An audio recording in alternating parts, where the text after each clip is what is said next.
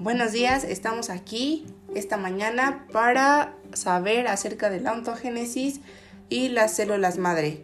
Bueno, primero vamos a empezar por qué es la ontogénesis. La ontogénesis es el desarrollo y la formación de los dientes, que también es conocido como proceso de ontogénesis del diente. Es un conjunto de procesos complejos que permiten la erupción de los dientes por modificación histológica y funcional de las células totipotenciales. ¿A qué se refiere esto? Las células totipotenciales son aquellas que van a dar lugar a varios organismos para que así sea efectivo el desarrollo de, los dientes. Eh, estas células poseen la capacidad de diferenciarse en cualquier otro tipo de célula, aunque la tendencia de los dientes no es nada común a la de otro tipo de especies. Este, para la formación de los dientes se requiere de la presencia de esmalte, dentina, pulpa, cemento y periodonto. Para permitir que el ambiente eh, de la cavidad oral sea propicio en el desarrollo, el cual sucede durante el desarrollo fetal, los dientes de leche, eh, son los dientes temporales, empiezan su desarrollo entre la sexta y octava semana del desarrollo fetal y la dentición permanente o definitiva empieza a partir de la vigésima semana. Si este desarrollo no se inicia en el periodo correspondiente, la formación dentaria es parcial y consecuentemente imperfecta. Etapas del desarrollo de los dientes. El ciclo vital de los dientes comprende una serie de cambios químicos, morfológicos y funcionales, y estos comienzan en la sexta semana de vida intrauterina, 45 días aproximadamente de embarazo. Como hemos comentado anteriormente, todos estos procesos continúan a lo largo de la vida del diente. Eh, el proceso consta de varias etapas y se va a dividir en diferentes fases, las cuales se van a explicar en, en breve.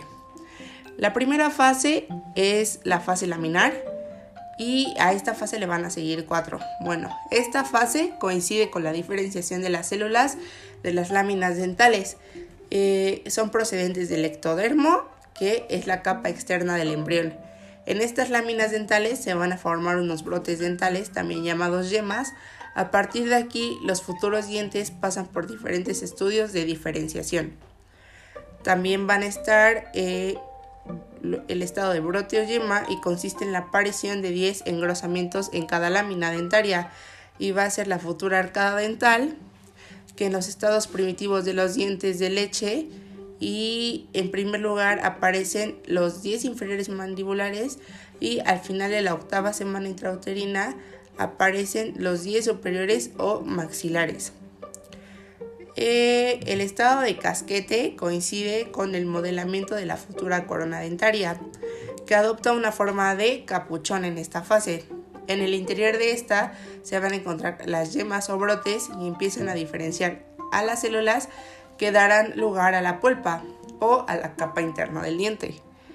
Y la dentina, que es la capa intermedia del diente.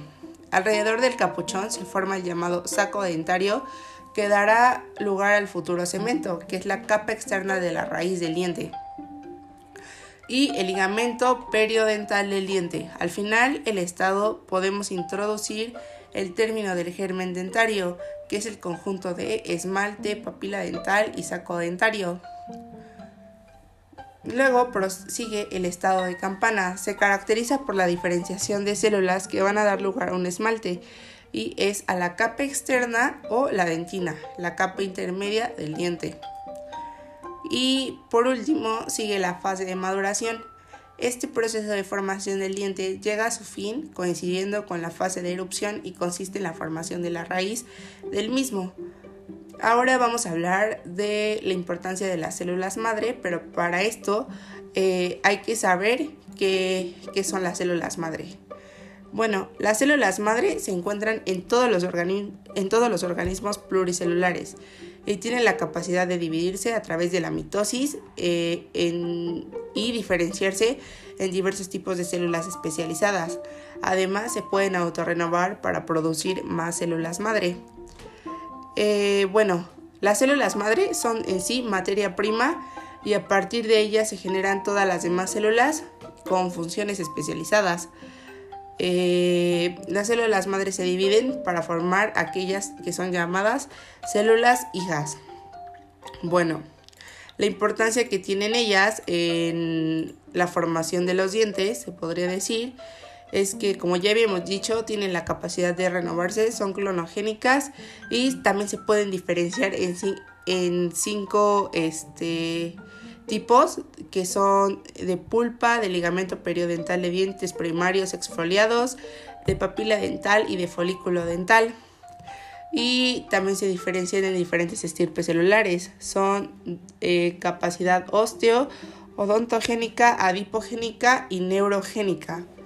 Bueno, las aplicaciones de las células madre en el campo odontológico o dentario se encuentran en una fase de estudio prometedora y actualmente se podría concretar el papel de las células madre en la odontología en, en dos grandes campos, que sería en la cirugía, destacando la implantología y la endodoncia en tratamientos de apicoformación.